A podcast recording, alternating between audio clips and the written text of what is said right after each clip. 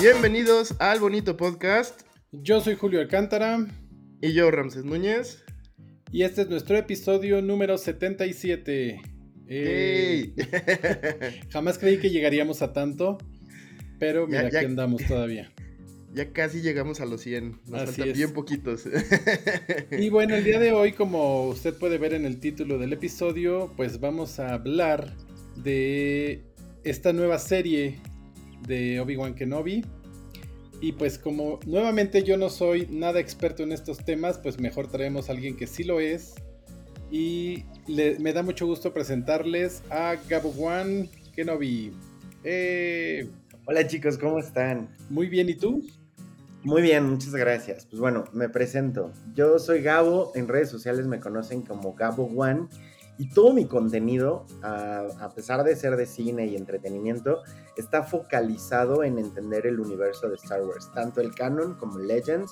Y pues los últimos dos años me he dedicado a crear demasiados videos en TikTok, muchísimas noticias en Instagram, muchísimas imágenes y me encanta estar compartiendo con todos los fans de Star Wars pues todo lo que he aprendido a lo largo de mi vida de esta saga más todo lo que va saliendo y todo lo que viene y todo lo que está produciendo Disney para que conozcamos mejor este universo. Qué bien, pues bienvenido. Y a mí me gustaría, antes de que entráramos en materia sobre Obi-Wan y todo esto, que nos contaras de dónde nace tu interés por esta saga de Star Wars y todo su universo y multiverso y como se llame. en Star Wars no hay multiverso, Así ¿Todavía? estamos. Aún, aún. Así estamos bien. No, no, no lo hagan. No lo hagan. De por sí ya la gente se confunde. Ahora imagínate un multiverso en Star Wars. No, sería mucho más confuso. Eh, todo comenzó cuando tenía cinco añitos, eh, un gavito en 1989. Sus papás lo sentaron a ver el episodio 4 en VHS, esperando que le gustara porque mis papás, bueno, mi papá era muy fan, mi mamá aún es muy fan. Y pues vi la primera película en el momento en el que Luke Skywalker enciende el sable que le da Obi-Wan. Eh, y ya había salido R2D2 y Tripio y todo eso. Yo ya estaba fascinado con los droides. Pero en el momento que vi un sable de luz y luego vi un enfrentamiento entre dos sables de luz, que en ese momento pues eran como muy pa, pa, pa, muy sencillos, pues a un Gabo de 5 años eso le voló la cabeza y me encantó, me fascinó y me volví súper fan esa Navidad. Eh, le escribía a los reyes, a, los reyes magos, así de, queridos reyes magos, quiero un Artudito, quiero un astromecánico 100% funcional y, por favor, ya es lo único que quiero. No necesito nada más. Obviamente en mi imaginación como niño era como un, este, güey, el, el Artudito va, a hacer mis tareas, ¿no? O sea, va a hacer mis tareas, va a recoger mi cuarto. Oh, sorpresa, llega el Día de Reyes y pues no, no llegó eh, este Artudito. Pero me llegaron muchos juguetes de Star Wars de aquel entonces que se estaba como relanzando la línea de Hasbro en tributo a pues que ya había pasado tiempo de la trilogía original y pues ya me tocó disfrutar de algunos muñecos. Sí me trajeron un R2D2, un R2D2 de juguete de esos chiquitos de los de Hasbro, pero pues no llegó el R2D2 este, funcional y gigante. Y no te hacía la tarea. Cuarto. No, no hacía mi tarea y no recogía mi cuarto. Entonces, pues ya tuve que crecer este, haciendo yo mi tarea y escombrando mi cuarto. Pero, este, sí, sí. Y, lo otro que siempre me fascinó fueron los sables de luz. Todo lo que tuviera que ver con los lightsabers siempre tuvo una fascinación este, especial para mí. Y de hecho, eh, pues aprendí a utilizar diferentes armas, siempre pensando en cómo se utilizarían con un lightsaber y es algo padrísimo. O sea, hasta la fecha sigo yo creo que igual de emocionado y me emociono igual que como cuando tenía 5 años. Cada que veo que viene otro producto, cada que veo que viene otra, otra serie o los rumores de otra película u otro videojuego de Star Wars. Entonces, sí, pues, se ha vuelto parte importante de mi vida Star Wars. Seguramente, y por lo que cuentas, eras de estos niños que, que hacían hasta con el palo de la escoba lo posible por imaginar usar un sable láser. Sí, e, es muy chistoso porque yo eh, actualmente mi mejor amigo, mi amigo ya de toda la vida, o sea, estamos grandecitos, nos hemos de haber conocido como a los 19, 20 años, la verdad es que no me acuerdo, es de esas amistades que solo sabes que de repente un día ya estaban en tu vida y estaban en todo así, no recuerdas cómo, no recuerdas cuándo. De hecho, él es mi socio en las academias de combate con sables de luz. Y ya tendríamos como 20, 25 años, o sea, en toda esa etapa. Y de repente, o sea, si era como de, nos encontrábamos dos palos de escoba y, y con ruidos y todo y nos valía, ¿no? Obviamente. Había gente como, ya están grandes y nosotros era como, ¿qué me vale, güey? O sea, yo estoy... Yo aquí haciendo mi combate épico como Obi-Wan y Anakin y déjame en paz. Este, y, y, sí, o sea, y hasta la fecha, o sea, bueno, ahora ya tengo sables profesionales, pero este, pues sigo, o sea, si tú me das un sable, luego, luego veo con quién y... Qué padre. Pues, y te, te, hago ese comentario porque mi hermano y yo éramos muy de hacer eso. Entonces, ahorita con todo lo que estás platicando es que, claro, pues seguramente él también lo hacía. Tengo algunos alumnos que tienen, este, que son incluso mucho mayores que yo. Tengo alumnos que han de estar en sus cincuenta y tantos, incluso mayores de 60, y que para ellos es como, nunca me hubiera atrevido a hacer esto por el que dirán, y ahora es, eh, o sea, puedo decir, ah, sí, es que lo hago como deporte. Y es como, güey, pues que te valga, tú hazlo, o sea, si te gusta y te hace feliz, dale. Pero sí es muy diferente. Yo creo que las generaciones pasadas, me, pasa mucho con mis alumnos, sobre todo mayores de 50, que frenaban mucho este gusto por ser eh, la persona ideal que exige la sociedad. Y algo muy padre de las nuevas generaciones es que simplemente no les importa, les vale y lo hacen.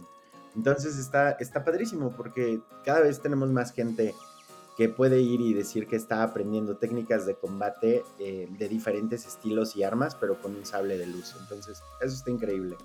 Fíjate que ahorita que, comentas esto de, tus alumnos, eh, yo todavía no llego a los 50, todavía me falta un rato. Sin embargo, sí creo que, por lo menos a mi generación nos costaba mucho trabajo como esto, ¿no? Eh, aceptar que éramos geeks, aceptar que éramos más nerds que los demás, por, justo porque había, eh, había bullying, había como, como, un, uh, como un cierto estereotipo. Y entonces, pues, querías como encajar y entonces... Porque yo sí recuerdo que, que, me gustaba mucho ver Star Wars. No soy tan fan. Eh, yo creo que me... Digamos que yo me, me resumo a las películas. ¿no? No, este, no he visto series, no he visto las guerras clónicas, no he visto nada de esto. Eh, sin embargo, era algo que me gustaba mucho y sí hubiera sido un sueño haber tenido esta oportunidad de, de, jugar con sables de luz, de, encontrar otras personas con este mismo gusto y desarrollarlo.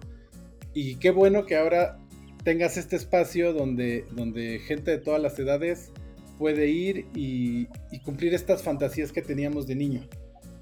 Entonces... algo muy bonito es que está pensado para que sea también un ambiente seguro emocionalmente. O sea, que tú puedas llegar y decir, oye, soy fan de Star Wars y nadie te voltea a ver raro y estés rodeado durante las tres horas que dura la clase de puros fans de Star Wars. Hay clases donde hay siete alumnos, pero por ejemplo en los eventos especiales y cosas así hemos llegado a tener clases con 80 personas. Entonces imagínate 80 personas emocionadas hablando de Star Wars tomando un sable de luz, aprendiendo a utilizarlo y algo que me encanta es, yo creo que es de las cosas más bonitas de la academia y es una de las cosas que más amo de ser fan de Star Wars. Cuando le doy su sable de luz a una persona que nunca ha tenido un sable de luz y lo enciende por primera vez, es como si volviera a ver a Gabito de 5 años viendo cómo Luke encendió su sable. Entonces conectas de una manera increíble con la gente. Ok, bueno, ahora entrando ya un poco más en materia y eh, con esta nueva serie de Obi-Wan Kenobi, en donde en la línea temporal del, del universo Star Wars, ¿dónde está ubicada esta serie? Ok, la serie de Obi-Wan Kenobi va a estar ubicada 10 años después del episodio 3 y 9 años antes de la batalla de Yavin, del episodio 4. Es como si fuera justo en medio de después del episodio. O sea, tendrías que ver episodio 3, jugar Jedi Fallen Order, después ver Kenobi, después seguiría Rebels y después seguirían Rogue One y episodio 4. Pero eh, irte hacia futuro muchas veces no te ayuda tanto, a menos de que, obviamente, si veo que hay alguna referencia durante la serie que se tenga que tomar en cuenta, que esté conectada con Rebels, con Rogue One o con el futuro de Star Wars, que es muy probable por cómo están haciendo las cosas ahorita, pues ya lo explicaremos más a detalle. Pero ahorita, si lo único que quieres es comprender la serie de Kenobi, Con que tú hayas visto episodio 1, 2 y 3, va a ser más que suficiente. Obviamente va a haber, como en todo lo que están haciendo ahora, pequeñas referencias, eh, pequeños cameitos que te hagan muy feliz si llegaste a leer los cómics o si llegaste a, ver la serie de Clone Wars. Por ahí puede ser que haya algunas referencias, pero los inquisidores los vimos más desarrollados en la serie de Rebels y todo el arco que estamos viendo, obviamente yo creo que va a tomar eh, referencias del libro de Kenobi, eh, que es parte del universo expandido de Legends, pero por ahí sí he visto como algunos detalles que es como de, ah, esto me recuerda mucho al libro de Kenobi. Entonces puede ser que con eso tú puedas comprender la serie. Obviamente no es necesario tampoco leer todos los libros y cómics. Para eso hay un canal en TikTok de un güey que te explica todo eso. De una vez dinos cuál es tu TikTok para que te vayan siguiendo. Gabo One. En todos lados me encuentran como Gabo One. Solo escriben Gabo One. Y de, hecho, si tú escribes en, tu buscador de Google Gabo One, te sale mi Twitter, mi Facebook, mi Instagram, mi TikTok y mi YouTube. Y ahí ya puedes ir a, todo.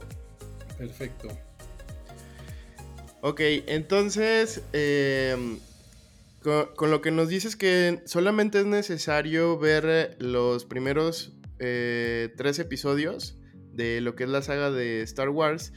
Eh, aquí ah, he visto sobre todo en, internet y después de ver los trailers y por ahí unas filtraciones que hubo de mucha gente que ya estaba toda estresada porque tenía que ver la serie de guerras eh, de la de Clone Wars porque hay un fotograma que no sé si es un, eh, una edición o, de verdad si alguien la filtró de Iwan McGregor con el traje de... Sí, la armadura de, clones que es de los generales Jedi durante la guerra de los clones. Ajá. Puede ser que sea un recuerdo, pero usualmente cuando están utilizando recuerdos ahorita, el recuerdo explica y justifica algo dentro de la misma serie. Todas las series y películas de Star Wars están conectadas pero desde cierta forma también pueden jugar de manera individual, o sea, también se pueden comprender de manera individual. Con que tú entiendas del episodio 1 al 3, comprendas quién es Obi-Wan, Obi-Wan eh, Padawan de Qui-Gon Jinn, Qui-Gon Jinn fallece a manos de Darth Maul, Obi-Wan tiene que tomar la responsabilidad de entrenar al elegido, que es Anakin Skywalker, quien se convertirá en Darth Vader, es más que suficiente para que tú comprendas de qué va a ir la serie. Vamos a ver inquisidores. A los inquisidores ya los habíamos visto en la serie de Rebels. Tenían un buen desarrollo, pero tal vez no tan profundo. Aquí se nos va a mostrar un poquito más de cómo es la Inquisición y cómo probablemente se podrían llegar a ver incluso Butch Troopers y cómo es esto de la búsqueda y la cacería de los Jedi. Porque para el momento en el que estamos viendo, muchos Jedi ya cayeron, la gran mayoría ya cayó. Pero uno de los grandes énfasis del imperio es encontrar a Obi-Wan Kenobi porque puede ser siempre un riesgo para el imperio y un riesgo para Darth Vader. Sobre todo porque fue quien logró derrotarlo cuando Anakin cae al lado oscuro. Entonces, lo que yo les recomiendo es que sí, o sea, si quieren llegar como frescos, supongo que para estas alturas la gran mayoría de las personas sobre la Tierra han visto Star Wars y sobre todo la trilogía de precuelas, que son de las que mayor aceptación tienen ahorita. Eh, pues si no las has visto, velas y si ya las viste, vuélvelas a ver, nada más para que llegues como fresco. Y como tip, si puedes jugar el videojuego Jedi Fallen Order, este, pues agrega el videojuego Jedi Fallen Order eh, para la serie de Obi-Wan Kenobi. Porque parece ser que los rumores dicen que va a haber por ahí una conexión entre el videojuego y la serie. Y de hecho el dato lo dio Iwan McGregor. Órale, bueno, igual si no tienen el, videojuego disponible, creo que ya pueden encontrar el gameplay en YouTube y está como 10, 11 horas, una cosa así. Entonces. su tiempo para prepararse para ver la serie. Y si no pueden ver el episodio de hoy y este en lo que llega el siguiente episodio se van eh, chiquiteando el Fallen Order ahí en YouTube o si lo tiene para creo que es para PlayStation 4, ¿verdad? Está para, está para Play, me parece que también está para Xbox. También yo lo jugué en Twitch, por ahí tienen que estar los videos, porque además se los estoy explicando todo el juego. Ah, pues miren, ahí está. Creo que sí, pero luego Twitch borra algunos videos cuando ya están viejitos. Si no, pues lo vuelvo a jugar de rápido. Este, este. también tomen en cuenta que, que, hoy 27 se estrenan dos episodios. O sea, no nada más sale el primero, salen dos. Salen el primero y el segundo episodio. Y dicen las malas lenguas, o sea, que probablemente el segundo episodio tenga escena post créditos. ¿Qué tal? ¿Qué tal? Sí, estaría, está, va a estar padre. Ahora vemos que, con todo, todos estos previos que ya han salido, eh, pues vemos que la trama va eh, sobre Darth Vader y la rivalidad que tiene con nuestro protagonista, que es Obi-Wan. Eh, ¿Qué otros antagonistas vamos a ver en esta serie? Ok, sé que la gente está muy emocionada por ver a Darth Vader y que tenga este papel antagónico, pero también tomen en cuenta que usualmente los enemigos en Star Wars, sobre todo los antagónicos principales, no, no suelen tener tanta presencia. Más bien los ves todo el tiempo como una sombra, como que sabes que alguien está detrás de... Para que no vaya a haber decepciones de... Es que Darth Vader no sale los 50 minutos de los 50 minutos del episodio. Para que tomen en cuenta que usualmente los, los enemigos siempre hay alguien detrás de ellos. Esto es una fórmula muy de los 70s, muy de los 80s, como que te vas enfrentando que después se utilizó mucho en los videojuegos. O sea, como que hay mini jefes y luego está el gran, gran jefe. Entonces hay que tomar esto en cuenta, que, que esta es una fórmula muy clásica en Star Wars que probablemente estemos viendo más villanos y sí veamos a Darth Vader, pero Darth Vader en la lejanía, o sea, como todavía no en contacto directo con el personaje. Aquí los grandes rivales de Obi-Wan son los inquisidores. Los inquisidores son Jedi caídos, no son Sith, hay que tomar eso muy en cuenta. Son Jedi que han sido torturados y que deciden servir al lado oscuro no por convencimiento, sino por miedo. Le tienen tanto miedo al lado oscuro y le tienen tanto miedo a Darth Vader que pues mejor hacen lo que ellos les dicen y por ahí en, algunos cómics de Vader puedes llegar a conocer más de los inquisidores, pero aquí principalmente los inquisidores son cazadores, están en búsqueda de Jedi. Y precisamente aquí en la serie vamos a ver a...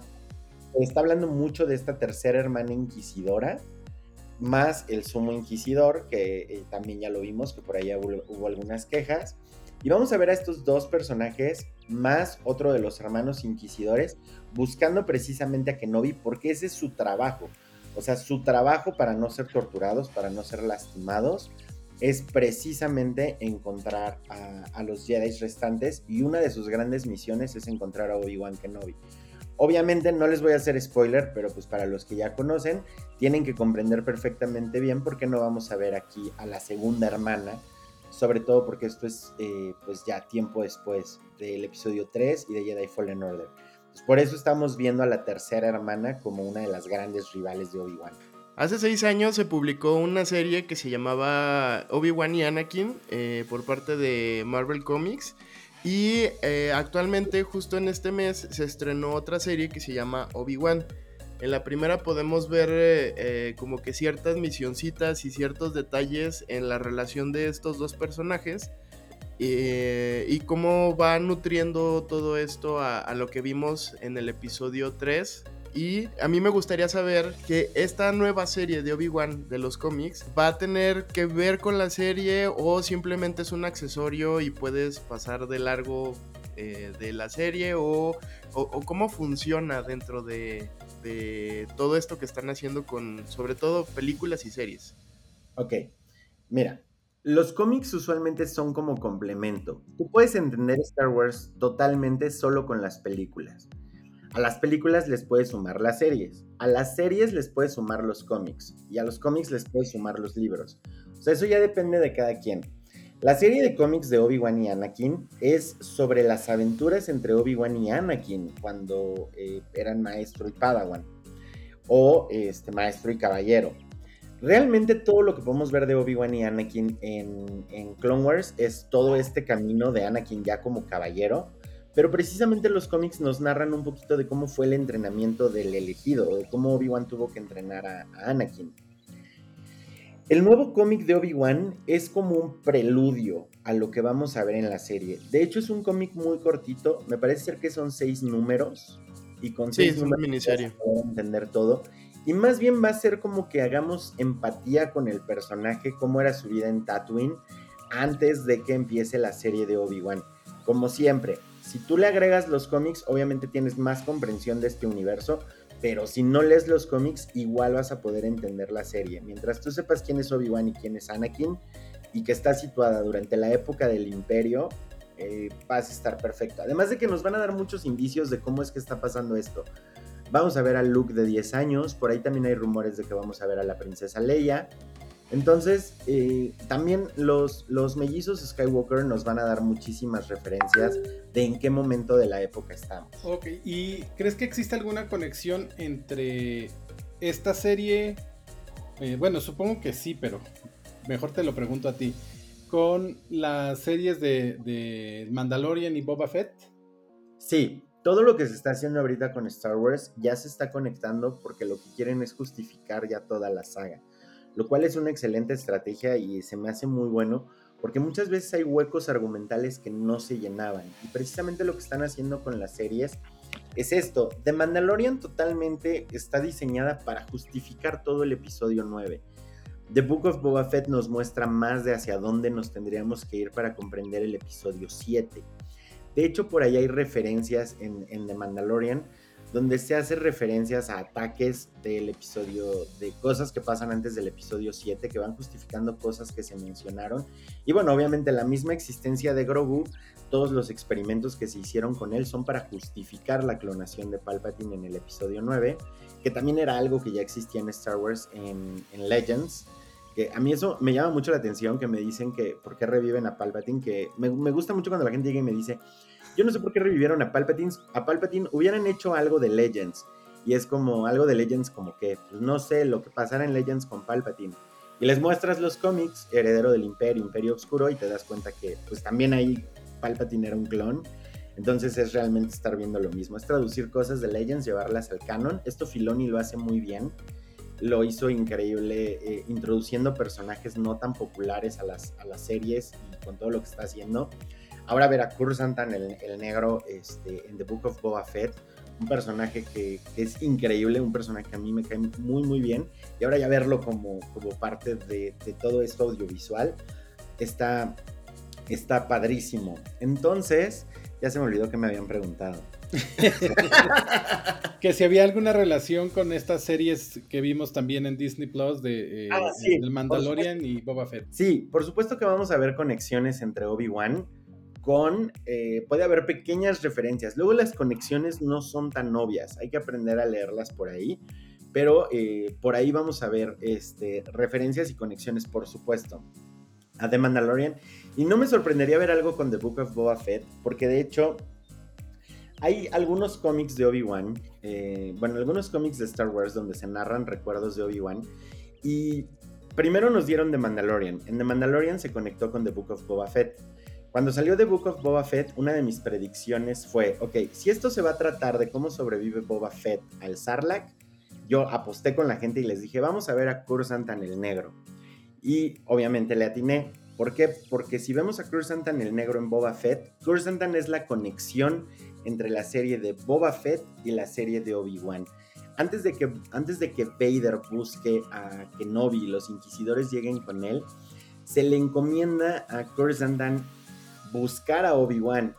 Y Obi-Wan se enfrenta a Kursantan el Negro.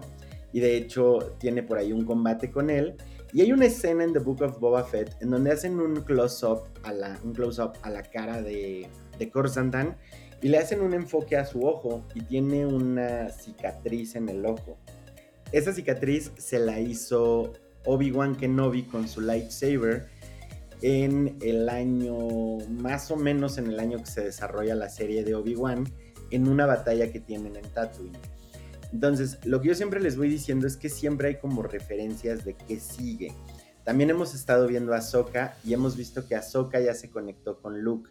Entonces, esto conecta muy bien este puente que tendría que ir del episodio 6 al 7 con Ahsoka que fue de la vida de Ahsoka. La volvemos a ver en la vimos en The Mandalorian, la volvemos a ver en The Book of Boba Fett y nos dan un preludio de lo que podríamos ver con Ahsoka para que cuando lleguemos a Ahsoka precisamente se pueda desarrollar este arco inconcluso de Rebels en donde se nos muestre el regreso del gran almirante Thrawn, el regreso de Ezra Bridger, Ezra Bridger entrando en contacto con los mandalorianos para recuperar el trono de Mandalore que el trono de Mandalore tendría que ver con el poseedor del sable oscuro ahorita, que es de Mandalorian, Din Djarin, que tendría que pelear por Mandalore, pero que al mismo tiempo sería paralelo a los sucesos al traer de nuevo al gran almirante Thrawn, el gran enemigo del gran almirante Thrawn en esta parte de la historia, tendría que ser Luke Skywalker.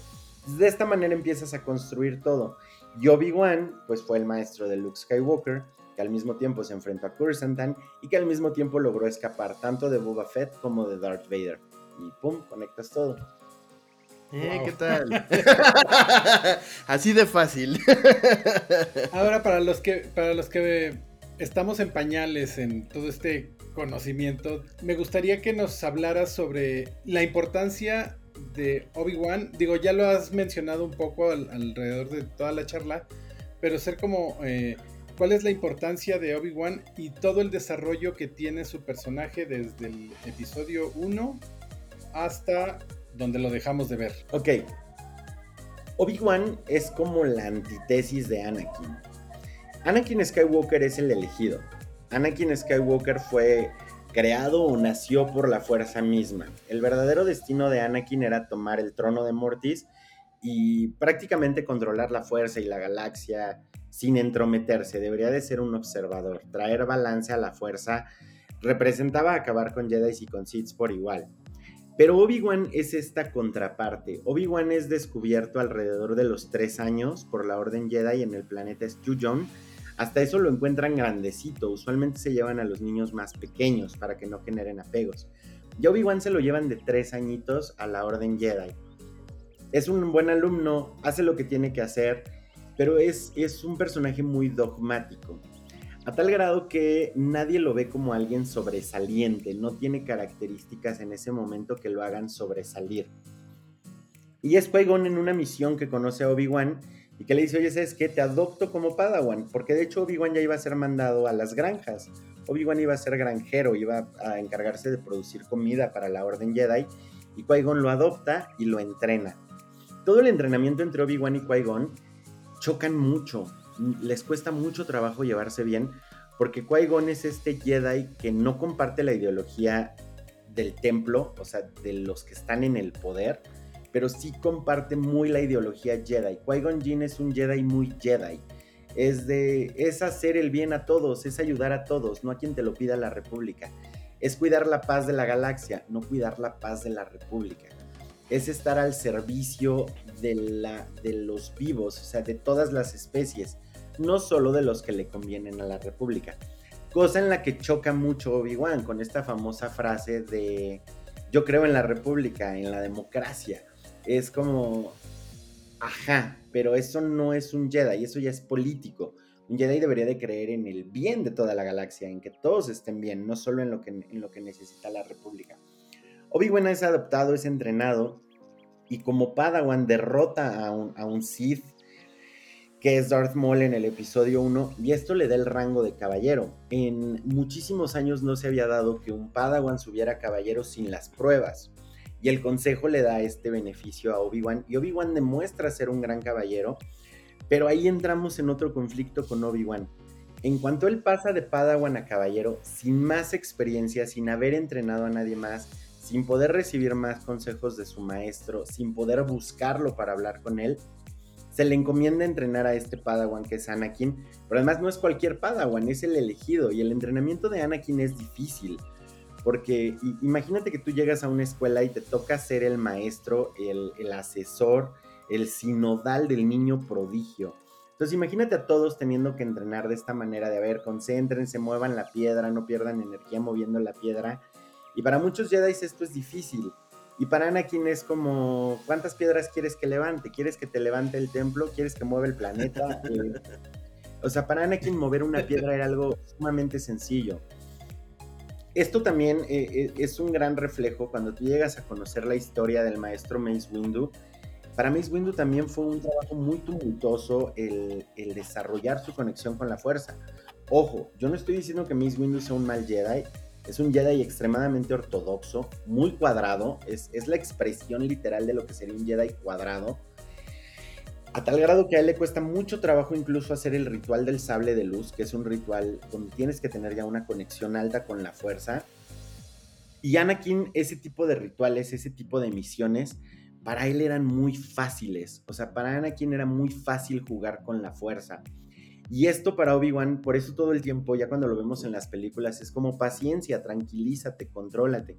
Y Anakin está consciente de este poder. Ahora, esta soberbia y esta, esta energía de Anakin también lo hacen crecer apartado de la orden, aún estando dentro de la orden. Porque para los demás era como si fueras el niño que, a ver, todos hagan estas sumas. Y él acabó en tres minutos y es como, no, pues ya mejor salte del salón. Porque a tus compañeros les va a tomar dos horas. Entonces, este ímpetu de Anakin y luego que, se tenga que enfrentar a la guerra, pues hace que Anakin sobresalga porque Anakin, Anakin fallece como un héroe de guerra. Eh, la mayoría de las personas en la galaxia creen que Anakin falleció con la caída de la República y el nacimiento del Imperio. Y Anakin pasa a ser una leyenda y creen que son personas diferentes, Anakin y Darth Vader. Entonces, Anakin sobrevive como leyenda de haber sido uno de los grandes generales de la Guerra de los Clones pero además un gran general porque cuando inicia la guerra Anakin puede ser Anakin, puede ser impetuoso, puede ser valiente, puede ser guerrero, puede ser aguerrido. Cosa que para la mayoría de los Jedi estaban entrenados a no, no te avientes, no, no busques el conflicto, no hay que buscar la paz. Y le dan esta libertad a Anakin y Obi-Wan sigue cerca de Anakin, o sea, Obi-Wan se vuelve maestro, Anakin se queda como caballero, pero Obi-Wan sigue en todo este camino de, Anakin como, caballero, llega a Soka, nos encontramos. También es muy probable que veamos a Ahsoka en la serie de Obi-Wan, obviamente por este arco, que Ahsoka se contacte con Obi-Wan para ver cómo poder este, ayudar eh, pues, a, todo el caos que ha generado el imperio, sobre todo porque los Jedi van a preferir permanecer en las sombras. Entonces, básicamente esa es una como breve biografía de Obi-Wan. Si quieren le agregamos como los datos este, turbios de su vida, de se enamoró mientras era un Padawan, casi deja la orden. Eh, se enamoró de la, de la duquesa Satin Price. Este, y ella nunca se lo pide, pero incluso Obi-Wan lo dice en Clone Wars, si tú me lo hubieras pedido, yo hubiera abandonado la, la, orden y, y, me casaba contigo y dejaba todo por estar contigo. Y volvemos a ver este paralelismo con Anakin. Obi-Wan tiene que sufrir para llegar a donde está y sin embargo Obi-Wan derrota a Anakin. Anakin no puede separarse de Padme y Obi-Wan sí se separa de Satin. Entonces, son todos estos paralelismos de cómo van tomando sus decisiones. Obi-Wan ve caer a su maestro y no por esto cae al lado oscuro. Su gran enemigo de toda la vida lo persigue toda su vida Darth Maul y aún así no cae al lado oscuro. Pierde el amor de su vida y aún así no cae al lado oscuro. Y Anakin hace como todo al revés. O sea, el distanciamiento de su maestro y la muerte de su maestro es por él. El que Padme fallezca y él no pueda estar con ella es por él. Entonces todo el tiempo vamos viendo estas rimas de una comparativa en cómo todo realmente está en tu decisión. Las decisiones de Anakin, a pesar de ser el elegido, no son las más correctas y pues nuestro Jesús espacial toma las decisiones correctas. Me acabas de dar uno de los momentos más bonitos desde que empezamos el bonito podcast, porque como lo mencioné en uno de los primeros episodios que tuvimos, donde justamente también hablábamos de Star Wars. Eh, Obi-Wan Kenobi es uno de mis personajes favoritos de toda la saga, si no es que el más. Y el escuchar toda esta historia narrada así como tan, tan fluidamente, para mí fue muy, muy, muy bonito. Muchas gracias por eso, Gabo. Obi-Wan también es mi personaje favorito. De hecho, eh, les digo mucho luego a mi comunidad que se pregunten. O sea, que si no sabes qué hacer, es pregúntate qué haría Obi-Wan y pregúntate qué haría Anakin. Haz lo que haría Obi-Wan.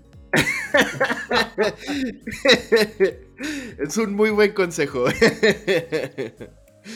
bueno, y ahora, eh, digo, ya nos eh, contaste hace un rato de tu proyecto de la Academia de, Combate de Sables Láser.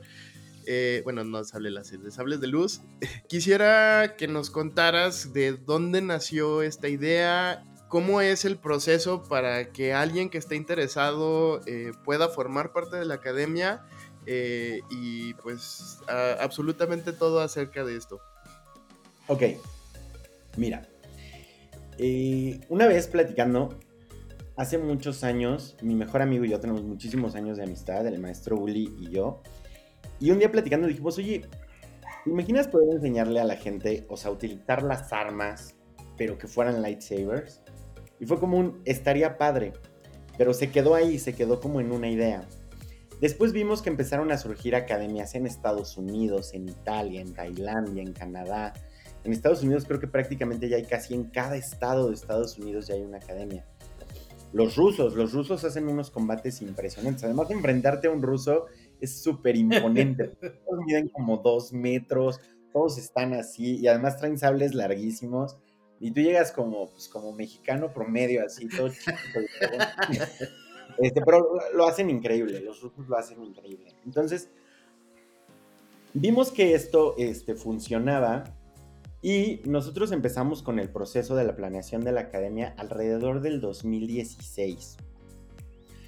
El proyecto debería de haber surgido en el 2016, pero no surgió. Eh, ese año a mi papá le detectan ELA y yo dejo todo, o sea, dejé todo para dedicarme tres años a cuidar a mi papá, pero constantemente estaba la plática, o sea, Uli fue alguien que vino mucho a ver, eh, a ver a mi papá, a ver cómo estaba yo, cómo estaba mi mamá, si necesitábamos algo, porque la ELA es una enfermedad que pues el paciente totalmente depende de sus seres cercanos y pues absorbe todo tu tiempo y, no es que sea pesado, lo haces con mucho amor, pero sí fue algo que pues tuvimos que frenar, tuve que frenar muchos proyectos en mi vida. También es una enfermedad muy cara, entonces también eh, en ese entonces yo vendí mi casa, vendí mi carro, a todo lo que podía vender, aparatos, todo para poder cubrir este, pues que mi papá tuviera una calidad de vida alta. Pero seguía la idea de la academia, seguía la idea de la academia, seguía la idea de la academia.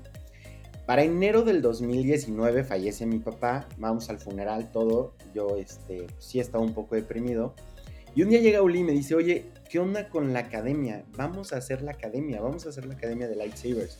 Eso te va a animar, mi papá también era muy fan, entonces me decía, a tu papá le, le hubiera encantado la idea, ya ves que él siempre nos dijo, láncenlo, vamos a hacerlo, que no sé qué. Y entonces, eh, alrededor de abril del 2019, el 18 de abril del 2019, nos sentamos aquí en esta mesa ahorita donde me están entrevistando, nos sentamos los dos, como desde las 9 de la mañana a aterrizar todo el proyecto. O sea, ideas, qué tendríamos que ver, cuál sería el plan de trabajo, qué clases se tenían que tomar, cuál era la filosofía. Ya saben, misión, visión. Parecíamos niños eh, otra vez en la universidad, pero de Star Wars, o sea que está épico. Este, empezamos a buscar marcas de sables, empezamos a buscar quién, quiénes hacían trajes, qué tipo de fans había, cómo era el consumo de los fans. Yo les decía, soy comunicólogo, entonces empezamos a hacer todo un estudio de mercado así de, bueno, ¿quién consumiría esto? ¿Cómo lo consumiría? ¿Qué harían? En ese entonces yo eh, estaba trabajando para una empresa, este, directamente una empresa deportiva, ayudándoles con sus redes sociales, eh, todo lo que fueran comunicados, posts. Ya saben, cuando trabajas con, con, empresa deportiva es chútate todos los partidos, da todos los resultados, quién ganó. Y me gusta mucho el deporte, pero no era un deporte que me apasionara porque, o sea, no es que no me guste el fútbol, pero cuando todo el día es fútbol también ya no está tan padre. O sea, cuando es de verdad ver todos los partidos, aunque sean equipos a los que no les vas, partidos este, europeos, partidos nacionales, partidos eh, de otras partes de América, partidos eh, estadounidenses, saca resultados, ubícate a todos los jugadores. Entonces yo en ese entonces me dedicaba solo a eso. Yuli trabajaba para una empresa de ventas de electrónicos y mappings y todo para industrias para hacer este, grandes eventos con tecnología. Y lanzamos la academia, se crea la página de Facebook el 18 de abril del 2019. La dejamos dormida una semana, o sea, no se hizo el lanzamiento al público, pero le empezamos a decir a nuestros amigos este, y personas cercanas así, oigan, vamos a hacer esto. Tristemente la mayoría de nuestros amigos y personas cercanas, pues ya sabrán, ¿no? Lo que nos dijeron, así como, no, te ve padre su hobby, ¿eh? Este, no, pues órale, no, así, pues qué chido. Y obviamente no faltan los comentarios de, oigan, y no ya están como que grandecitos, ya sabes, no, te falta tu amigo, tu amigo, el amargado, no voy a decir nombres, pero nunca falta tu amigo el amargado de, pues como que ya están grandecitos para eso, ¿no? Y pues aparte ya, pues familia y bendiciones y es como, ya para nosotros, Yuli y yo nos apoyamos mucho, o sea, sí nos decíamos mucho como, güey, es que me dijeron que, que pues que ojalá nos vaya bien, pero ya sabes, no faltó el comentario y, y entre los dos nos echábamos porras, o sea, era como un pues sí, güey, pues que te valga madres, o sea, ya veremos, o sea, vamos a aventarnos. muchas de las cosas que hemos hecho siempre han sido por aventarnos. Entonces pasó abrimos la página el 25 de abril al público, anunciando que vamos a dar nuestro primer seminario de sable de luz el sábado 18 de mayo del 2019 a las 9 de la mañana. Y que obviamente pues es de cupo limitado, nosotros reducíamos los grupos a 10, nuestra meta siempre eran 10 alumnos. Y dijimos, y pues ya, ¿no? Vamos, pues vamos a echarle ganas para que se llene.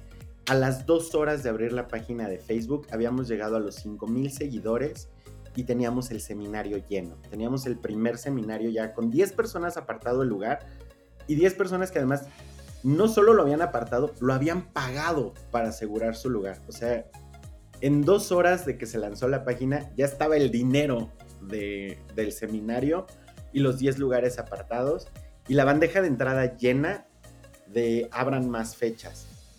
Entonces dijimos, ¿sabes que esto es la novedad? Vamos a hacerlo cada 15 días. El 18 de mayo descansamos un sábado, lo hacemos, no sé, a principios de junio el siguiente seminario. 2 de junio me parece que fue. Lanzamos la fecha ese mismo día, ok, 2 de junio, se llena. Entonces abrimos, creo que me parece que 17 o 18 de junio, se llena. Y la gente nos empieza a decir, no lo hagan cada 15 días, ábranlo a la semana. Del 18 de mayo al 30 de septiembre, tuvimos solo tres clases que fueron cada 15 días y después, durante ya todo julio, agosto y septiembre, ya era una clase a la semana. O sea, ya era todos los sábados seminarios llenos.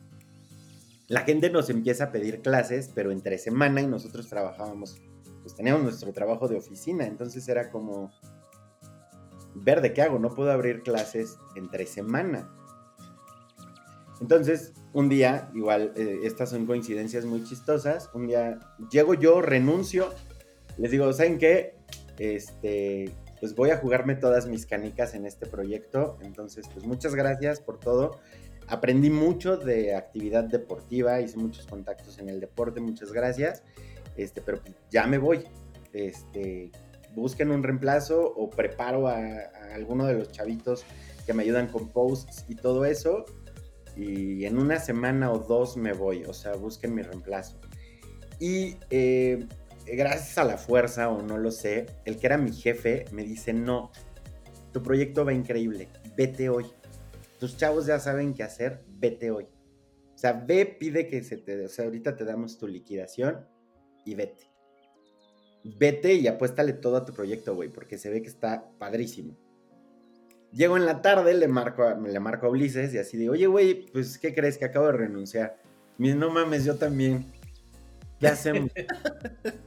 ya, abramos clases el miércoles. Y empezamos a operar miércoles, viernes y sábados. Miércoles y viernes clases, eh, clases en forma. Y los sábados continuamos dando seminarios de seis horas. Pasa octubre, pasa noviembre. Para diciembre de ese año, para diciembre del 2019, la academia ya operaba con 200 alumnos eh, que entre que venían y salían, o sea, la máxima capacidad de la academia era 50. Entonces ellos mismos tenían que acomodar su horario para tener 50 lugares el miércoles, 50 lugares el viernes y el sábado era como pues ya un albur. O sea, llegaba un momento en que nosotros en diciembre del 2019 le teníamos que decir a la gente, lo siento, ya no caben pero porque ya no cabían en los espacios. O sea, de hecho, nos fuimos de lugares cerrados, nos tuvimos que mover a lugares este, abiertos, cuando nos empezamos a mover a parques, precisamente por esto. Y en diciembre de ese mismo año se acerca la CONADE y la CODEME y nos dicen, oigan, esto se ve padrísimo, se ve que es un deporte muy completo, están atrayendo muchos chavos, los están activando en los parques. Este, hemos estado viendo lo que están haciendo y eso de tener grupos de 50 personas de chavos que estén haciendo deporte, al gobierno nos interesa. ¿Cómo los ayudamos? ¿Qué podemos hacer por ustedes? Entonces nosotros decimos, este, pues queremos que esto se reconozca como deporte. Entonces nos dice, ¿sabes qué? Perfecto, te voy a dar los lineamientos que necesitas para que esto se reconozca como deporte en México. Trabajen en esto, nos dan todo y nos marcan también de la SEP y nos dicen, los vamos a empezar a capacitar en todo lo que tiene que tener un maestro de educación física, un instructor del deporte, y les vamos a dar seminarios a ustedes de las materias que tienen que cubrir para poder, eh, poder hablar de esto como deporte, en psicología, en educación física, en biología, en anatomía, nos empieza, nos empieza el mismo gobierno a capacitar, nos adopta. Y en diciembre del 2019, la última clase del año, eh, la dimos como open house, que fuera quien quisiera ir. Y fue una clase en donde entre que iban y venían han de haber acudido unas 120 personas. Fue una clase ya masiva. Regresamos en enero a actividades, empiezan los rumores del COVID y vemos que la gente empieza a faltar. O sea, que muchos chavos se empiezan a ausentar por sus papás, que sus papás les dicen, oye, viene esto, ya no te puedo llevar. Entonces empezamos a ver un, bueno, empiezan a decrementar las clases.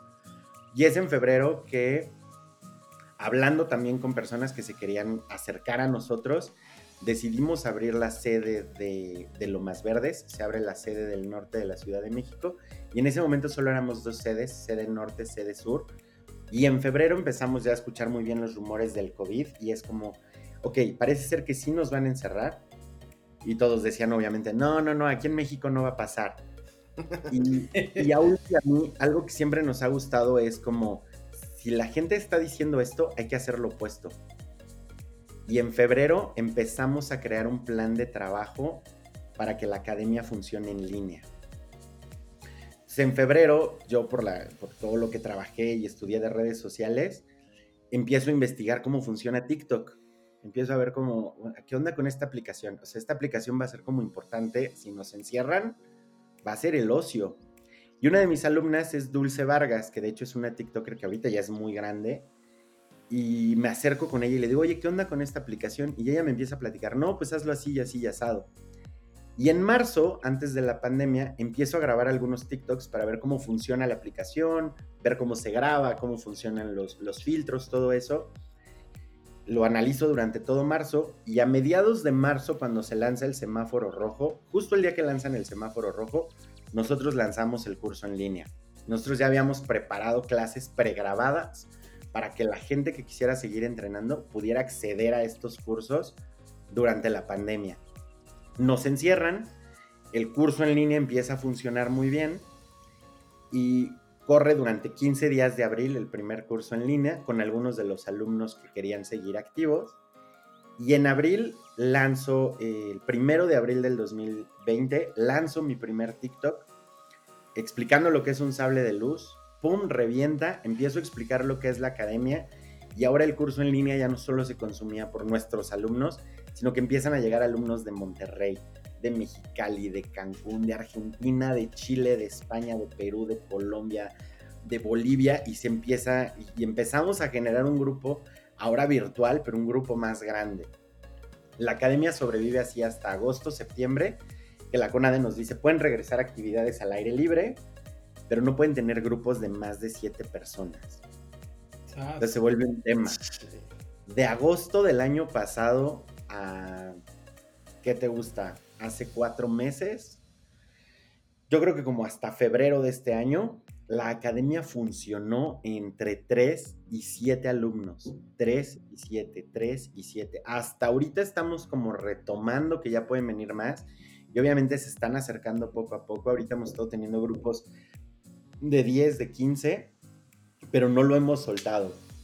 Hubo momentos, obviamente, durante la pandemia que sí nos desesperamos y fue como, yo creo que íbamos a buscar un trabajo, este, y otra vez como le hacíamos como antes, pero siempre la academia ha encontrado la manera de, de como, no, no, no, no te desesperes, necesitas, este mes necesitas 5 mil, ahí están.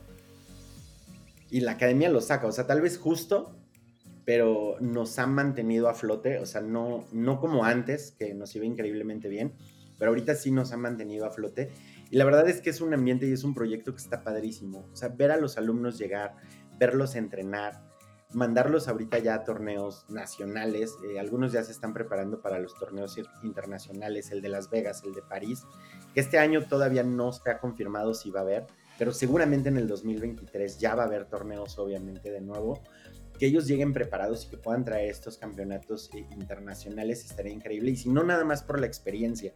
Nosotros trabajamos mucho con ellos el, no quiero que siempre ganes, está padre que ganes, pero que no se te olvide que haces esto porque te gusta, porque te divierte. Si ya después traes la medalla, la, la copa, obviamente todos vamos a estar orgullosos de ti y está padrísimo. pero enfócate más en divertirte y no en, en el trofeo.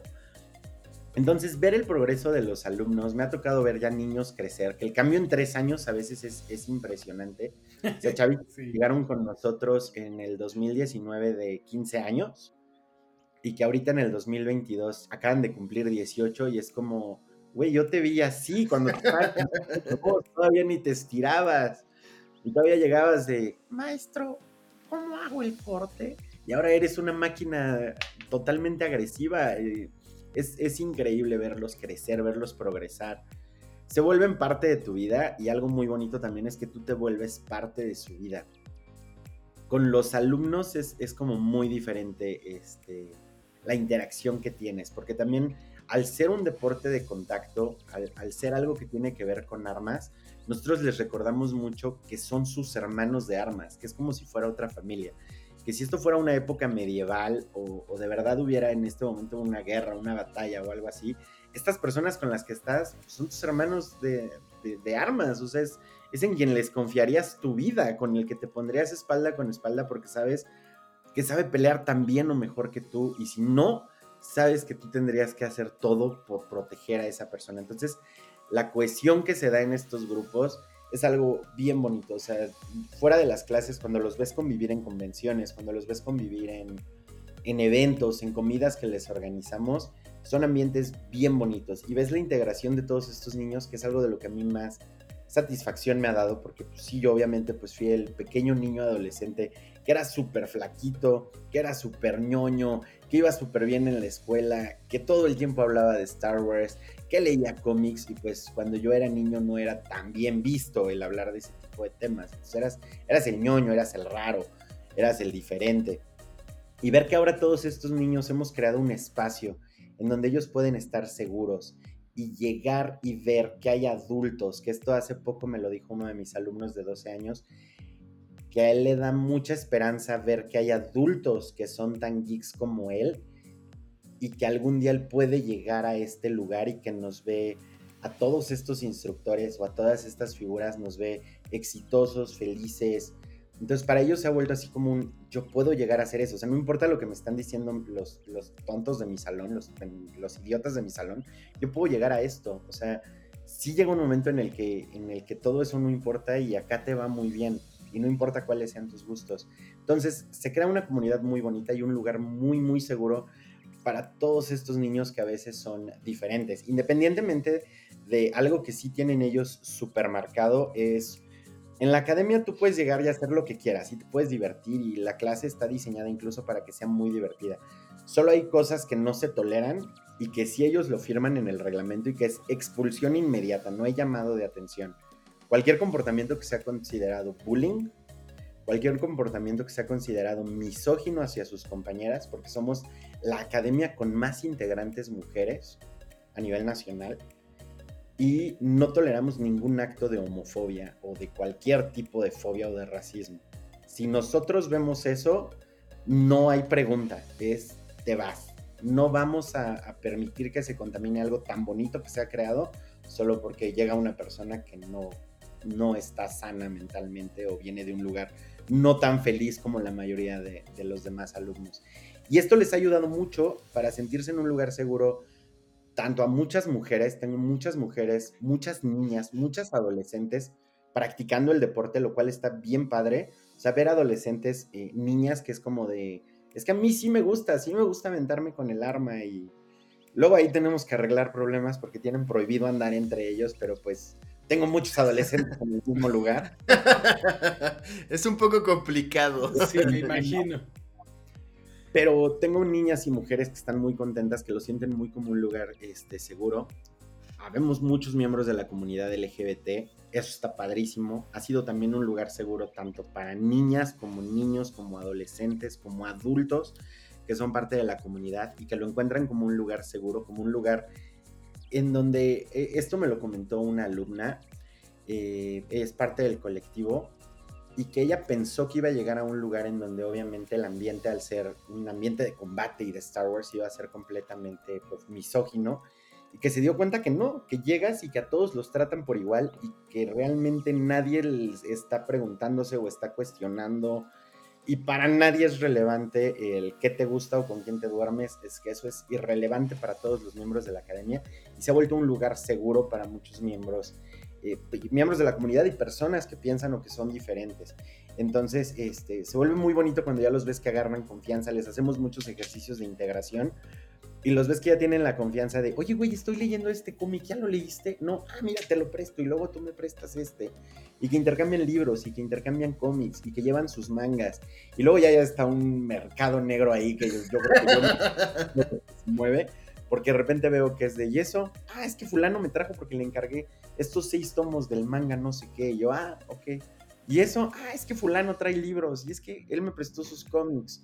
O llevan sus muñecos o, llevan ese tipo de cosas, así como de, es que me, acabo, me acuerdo cuando salió el primer Baby Yoda, parecía que era guardería el lugar en donde dejaban las mochilas.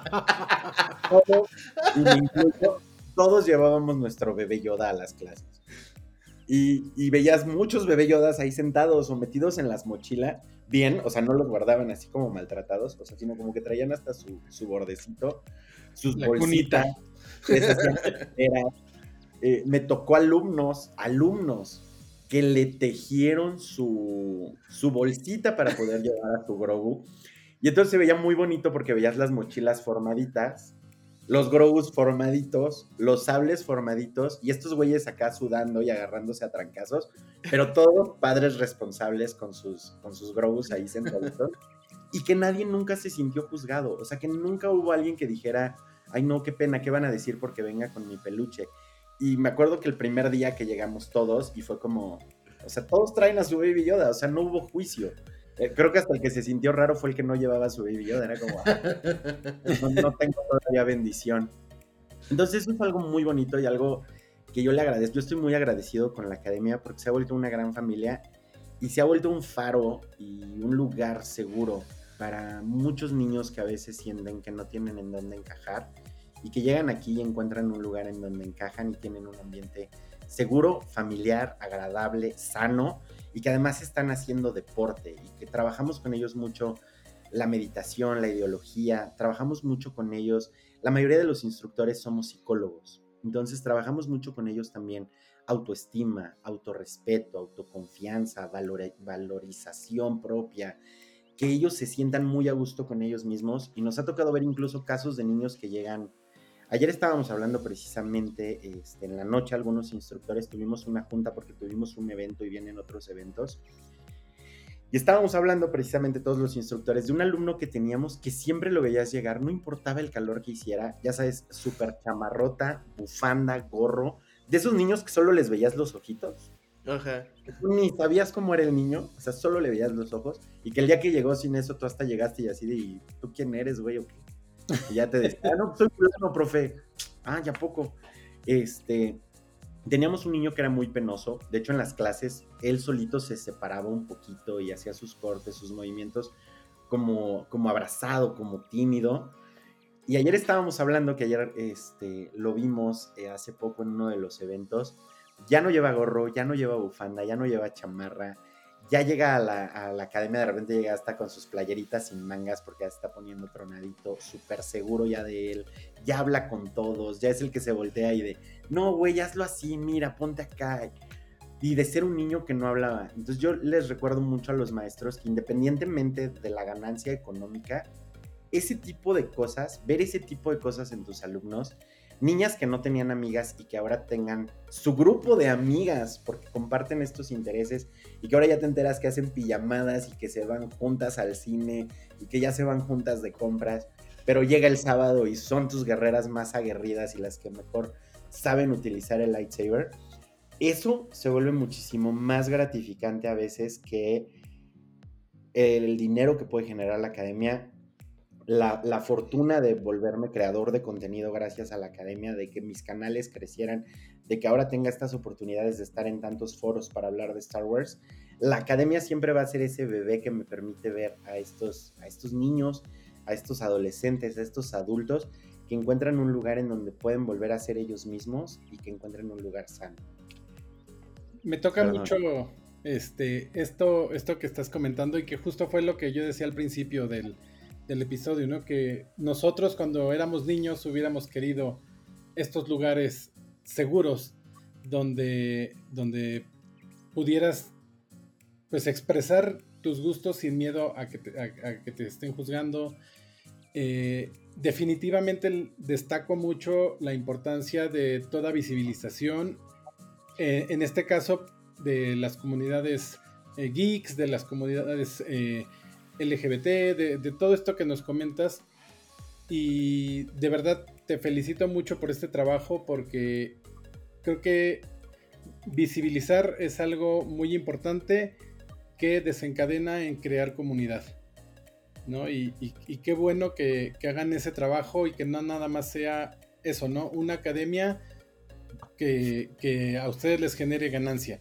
Pero si esa ganancia además viene con, toda esta comunidad, con, con toda esta... Ah, creo que lo más valioso es justo esto, el, ir más allá de solamente enseñarte a, luchar con un sable, sino te enseño la importancia de, respetar a tus compañeros, de la aceptación de todo esto y de verdad muchísimas felicidades.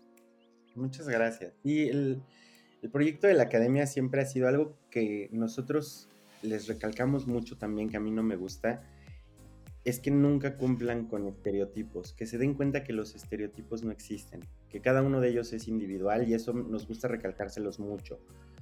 Porque, bueno, obviamente hay muchas personas que crecemos con muchos estereotipos a nuestro alrededor y eso pues no es ni tantito bonito, o sea, que la sociedad, que el mundo te tenga que decir cómo es que tienes que ser para cumplir expectativas o cómo es que tienes que ser para no cumplir expectativas, pues está, eso está del nabo, o sea, hay un manual para ser el niño bien y hay un manual para ser el rebelde y hay un manual para, para ser como quieras ser y si no cumples con esas expectativas, usualmente te dicen que estás mal. Entonces, sí, eh, es algo de lo que estamos muy orgullosos. La verdad es que sí estamos muy orgullosos de que es un lugar feliz. Y, cuando los alumnos llegan y nos dicen eso, porque nos lo dicen, es, eh, maestro Gabo, es que aquí es mi lugar feliz. Y hasta yo lo he dicho. Es así como después de todas las juntas, los pacientes, los trabajos, los videos, los contenidos, las juntas, cuando puedo ir a la academia, yo llegar a la academia, hasta se me olvida que tengo celular y estoy en mi lugar feliz, estoy conviviendo con toda esa gente que quiero tanto y que sé que me quiere tanto. Entonces se vuelve un lugar muy, muy bonito.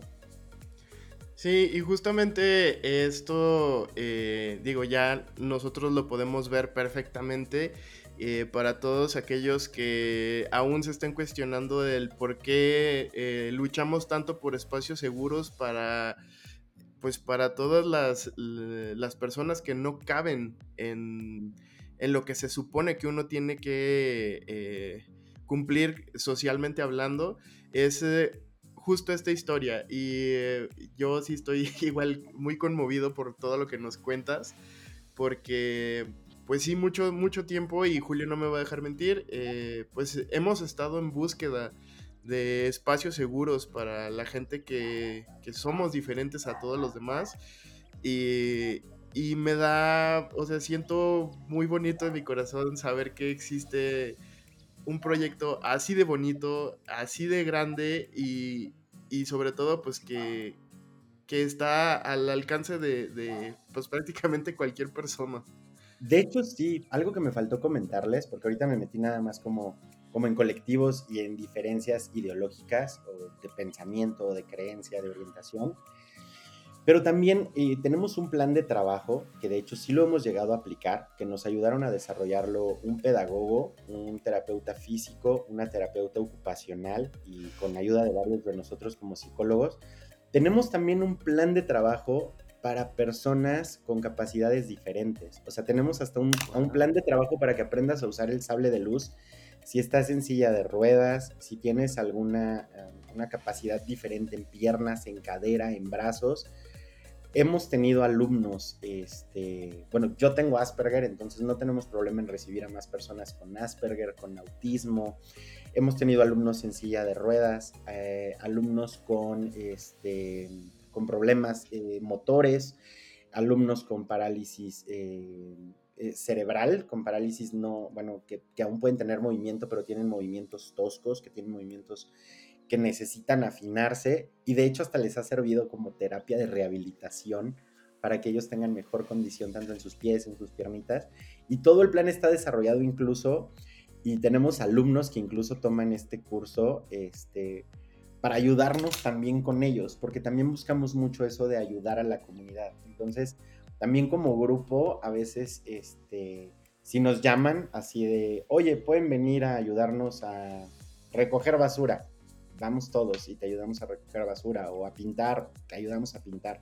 Sí trabajamos mucho el que sea un, un bienestar para la comunidad y también que sea inclusivo para todos. Entonces, por eso desarrollamos otro plan de trabajo en donde tenemos características de cómo atender a personas y cómo darles la capacitación y que también puedan ser parte de esto aunque tengan capacidades físicas diferentes. Y ningún alumno jamás, no nos ha tocado en estos, ya vamos para tres años, bueno, acabamos de cumplir tres años el 18 de mayo, este, y es impresionante que hasta los alumnos los vuelven parte de, y nos ha tocado ver a estos alumnos que incluso se motivan y van más y le echan más ganas porque el, el mismo grupo en lugar de apartarlos o protegerlos, yo tengo muy grabado con, un alumno en particular que tiene problemas motoros, con un corte se cayó y todos se voltearon y en lugar de levantarlo, le dijeron, tú puedes y te paras y tú puedes, eres uno de nosotros y ahorita te vas a parar.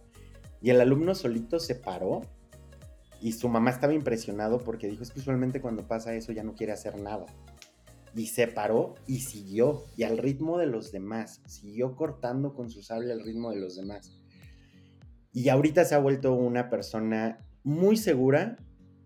No ha podido ir porque, pues, por la pandemia no lo han querido llevar. Pero hasta donde yo me quedé, ya hasta había iniciado su propio proyecto este, de venta de artículos en Facebook. Y hasta donde se le estaba yendo muy bien. Porque también eso es muy bonito. En la comunidad de la academia, si tú llegas y les dices que vendes algo, todos te compran. Ya tienes tu, lugar de clientela aseguradísimo. Qué padre. Esto es esto, ¿no? Crear comunidad. Ayuda. Sí, tienen una muy bonita comunidad. Es un lugar muy bonito. ¿A partir de qué edad reciben alumnos? Tenemos alumnos de los 7 a los 11 años, que es nuestro grupo infantil. Obviamente con ellos el ejercicio que hacemos es muy diferente porque comprendemos sus huesos todavía no se han desarrollado por completo y si yo los someto al entrenamiento como tal, no van a crecer sus huesos como deberían y les podemos empezar a generar problemas de huesos. Los músculos no han despertado por completo, entonces también el ejercicio, pues todavía están como, pues necesitan todavía crecer, madurar un poquito más para que tanto sus hormonas como su cuerpo comprendan bien el ejercicio. Entonces tenemos un grupo que es de 7, a veces aceptamos niños de 6 a 11 años, que sí aprenden lo básico, pero lo aprenden jugando, lo aprenden de manera divertida no hacen repeticiones todo el tiempo. O sea, no. Nosotros estamos muy en contra ya que nos capacitamos con, con diferentes instructores del deporte y demás. O sea, no los ponemos a hacer sentadillas, ni lagartijas, ni abdominales a, lo tonto. O sea, es como, vamos a hacer tres lagartijas, y tres sentadillas, y tres abdominales. Y ahora pega con tu sable así, y ahora suelta tu sable y corre. O sea, que sea una actividad diferente y divertida para ellos, pero que al mismo tiempo se sientan parte del grupo y parte de la comunidad de Star Wars y es bien bonito cuando ves que llegan los chiquititos y que todos los demás alumnos los están cuidando y juegan con ellos y, los ven como, como los pequeños Jonelings que son dentro de la orden. Y después de 12 en adelante tenemos un grupo este, formal, que es el grupo formal. A partir de los 12 años tú ya puedes ingresar. Si tú no tienes tu lightsaber, nosotros tenemos lightsabers de préstamo hasta que tú adquieras el tuyo usualmente la mayoría adquiere su lightsaber porque les gusta. Entonces es como, si una cosa es que vaya y me presten mi lightsaber, pero ya cuando tengo el mío es mi lightsaber. Y, pues ya, este... También no necesitas llevar nada. La clase está pensada de dos maneras. Que tú como adulto entre 18 y 25 años tú puedas ir este, y tomar la clase o más edad no necesitas nada, solo que llegues con pants, tenis, nosotros te prestamos un lightsaber, lleva tu agüita y nosotros nos encargamos de todo. Y, para, también se pensó de esta manera para todos los eh, pues, señores que tienen hijos. Yo no tengo hija, tengo una sobrina. Eh, mi socio Uli, él sí tiene su hijito. Y nosotros pensamos mucho en esto, en el... Eh, tenemos dos bendiciones, o sea, mi bendición, mi sobrina y su bendición, su hijito son de esos que cambian mucho de deporte. Entonces ya nosotros aprendimos de eso de, es que ahora quiero soccer y compras el balón y las espinilleras y el uniforme y ya te gastaste 2.500 pesos en que la niña ahora quiere jugar soccer y a las tres semanas se voltea y con toda la seguridad del mundo y con todos los tanates que la caracterizan igual a su tío, yo ya no voy a hacer esto, ya me aburrió, quiero otro deporte. Así es mi sobrina también. Otro gasto.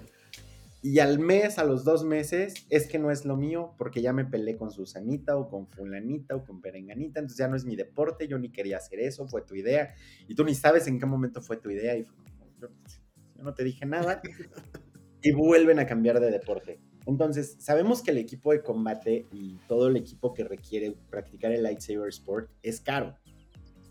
Pero nosotros aún así diseñamos el deporte y por eso tenemos tantos sables de préstamo para que tú traigas a tu hijo, él se divierta, tú lo veas y ya que pasen dos, de hecho es lo que nosotros les recomendamos a los papás. Si ya viste que ya pasaron dos meses, tres meses y él sigue queriendo venir y le gusta, gasta en el equipo, cómprale su sable. Y luego les decimos, cómprale nada más el sable. Tenemos diferentes modelos, tenemos diferentes precios. Ya si después ves que sí se quiere ir a combate, cómprale el equipo, cómprenselo poco a poco, que él vaya entendiendo cómo funciona. Porque si no, si me ha tocado casos de que llegan los papás y el día uno quieren comprar todo y es como, no, no, no, no, no, no, no. Todavía no entra a clase, deja ver si le gusta, deja que participe, deja ver si se integra. O sea, ¿qué tal si compras todo y, y no era lo que quería? Entonces, todo está pensado para que sea una actividad económica para los papás, una actividad económica para, para los chavos. O sea, obviamente no es tan barata ni está, no, no, no, estamos en los precios competitivos que tienen las demás academias en la ciudad. Nosotros cobramos 200 pesos por clase, pero nosotros te aseguramos que son dos, 200 pesos que vas a desquitar. O sea, vas a tener una clase en donde tú llegues y tengas de 7 minutos de meditación para que entres en tu centro. Te vamos a dar de 15 a 25 minutos de calentamiento.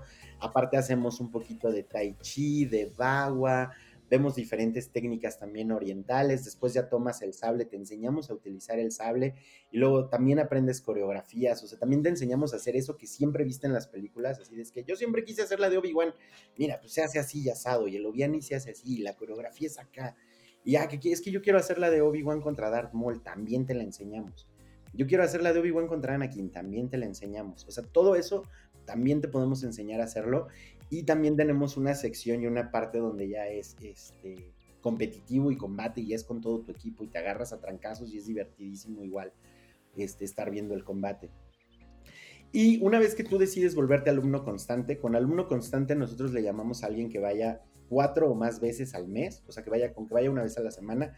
Las clases ya no te cuestan 200, te cuestan 150 y ya eh, puedes tener tu plan de, apoyo de cuatro clases al mes por 600 e incluso con alumnos que ya nos toca de, oye, es que yo quiero venir a las 16 clases al mes, también ya podemos eh, este, ajustarnos como a un, este, ok, quieres venir todos los días, pues vamos a ver cómo te ayudamos, porque también no nada más se trata de que pagues, sino que también vengas y te diviertas. Entonces vamos, eh, también negociamos eso.